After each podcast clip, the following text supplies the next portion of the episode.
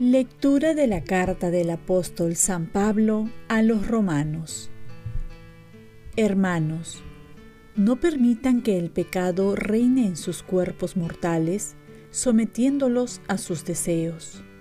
No entreguen sus miembros al servicio del pecado como instrumentos de injusticia, sino más bien, ofrézcanse a Dios como hombres que de la muerte han vuelto a la vida y pongan sus cuerpos como instrumentos de justicia al servicio de Dios.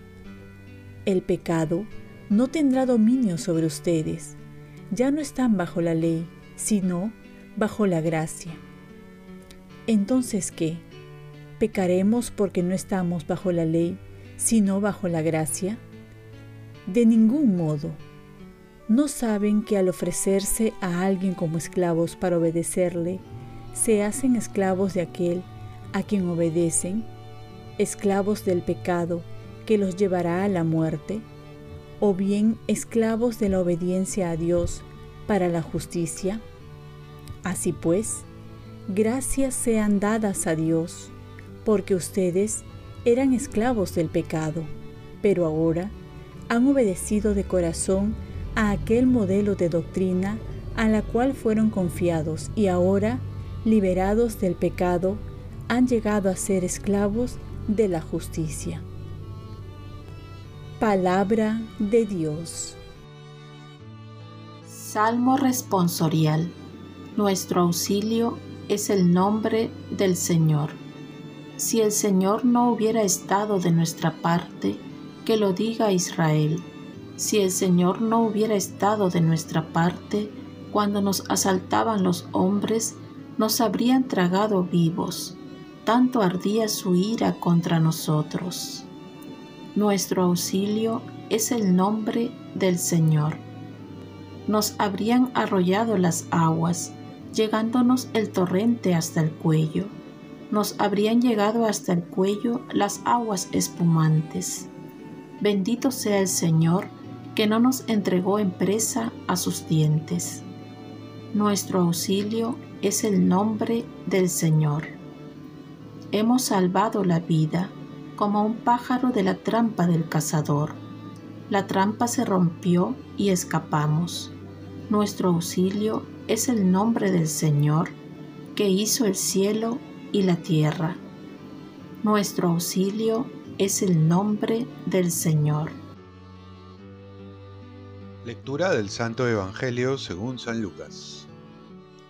En aquel tiempo, Jesús dijo a sus discípulos, Comprendan que si supiera el dueño de casa a qué hora viene el ladrón, no le dejaría asaltar su casa.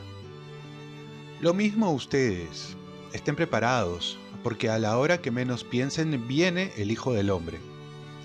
Pedro le preguntó, Señor, ¿has dicho esa parábola por nosotros o por todos? El Señor le respondió, ¿Quién es el administrador fiel y prudente a quien el amo ha puesto al frente de su servidumbre para que les reparta la ración de alimentos a sus horas? Bienaventurado el criado a quien su señor, al llegar, lo encuentre portándose así. En verdad les digo que lo pondrá al frente de todos sus bienes. Pero si el empleado piensa, mi señor tarda en llegar y empieza a pegarle a los criados y a las criadas y se pone a comer y beber y a emborracharse, llegará el señor de aquel criado el día y a la hora que menos lo espera y lo despedirá, condenándolo a la pena de los que no son fieles. El criado que conoce la voluntad de su señor, pero no está preparado y no obra según su voluntad, recibirá un castigo muy severo. En cambio, el que sin conocer esa voluntad hace cosas reprobables, recibirá un castigo menor. A quien se le dio mucho, se le exigirá mucho, y a quien se le confió mucho, se le pedirá mucho más. Palabra del Señor. Paz y bien, más confianza más tendremos que dar cuentas. Jesús nos dice que debemos esperar este encuentro inminente. Por eso hay que estar atentos a su venida. Y vendrá en cualquier momento, sobre todo cuando uno menos lo piensa. Jesús nos invita a vivir esta espera con una actitud de servicio. Un administrador fiel que reparte alimentos a sus horas. Administrar que significa proveer. Y ministro que significa servidor. Es la actitud de Jesús, un siervo fiel del Padre.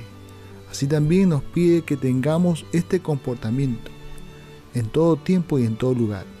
Jesús le asegura desde ya una vida feliz, porque hay más alegría en dar que en recibir, porque amar es lo que nos hace felices. Y los que sirven con amor pueden considerarse ya dichosos, porque el amor ya es su paga. Pero además de eso, nos espera una gran recompensa en el cielo. Y nos dice que seremos más bendecidos porque nos pondrá al frente de todos sus bienes. Recordar que el que es fiel en lo poco será fiel en lo mucho. Y también hay una actitud que nos advierte y sería muy lamentable tomarla, aquella que se vive ignorando, olvidando o menospreciando la venida de Jesús, porque el encuentro con Jesús es inminente y Él nos pedirá cuentas. No es una amenaza, sino una motivación para saber aprovechar este tiempo, viviendo en el amor, sirviendo a los demás. Muchos viven sin saber todo lo que hacen, sin sentido a lo que hacen y sobre todo olvidándose que de todo tenemos que dar cuentas. Es así porque nosotros no somos dueños, sino simples administradores de todos los bienes que el Señor nos ha dado, talentos y también nuestra vida, que le pertenece a Él. Y es de justicia que el dueño, que es Dios, nos pida cuentas de todo lo prestado. ¿Cómo estamos administrando nuestra vida? Al final, nos habla Jesús con un lenguaje escatológico de los últimos tiempos, en la que hay situaciones en que uno puede conocer la voluntad de Dios y no hacerla, y otros que no conocen la voluntad de Dios. Y entonces en estos casos son aquellos que pecan por ignorancia. Y aunque ya el pecado les pase factura, aún así tendrán una pena menor pero tendrán una pena mayor aquellos que conocen la voluntad de Dios y no la hacen, pues recibirán una pena más severa.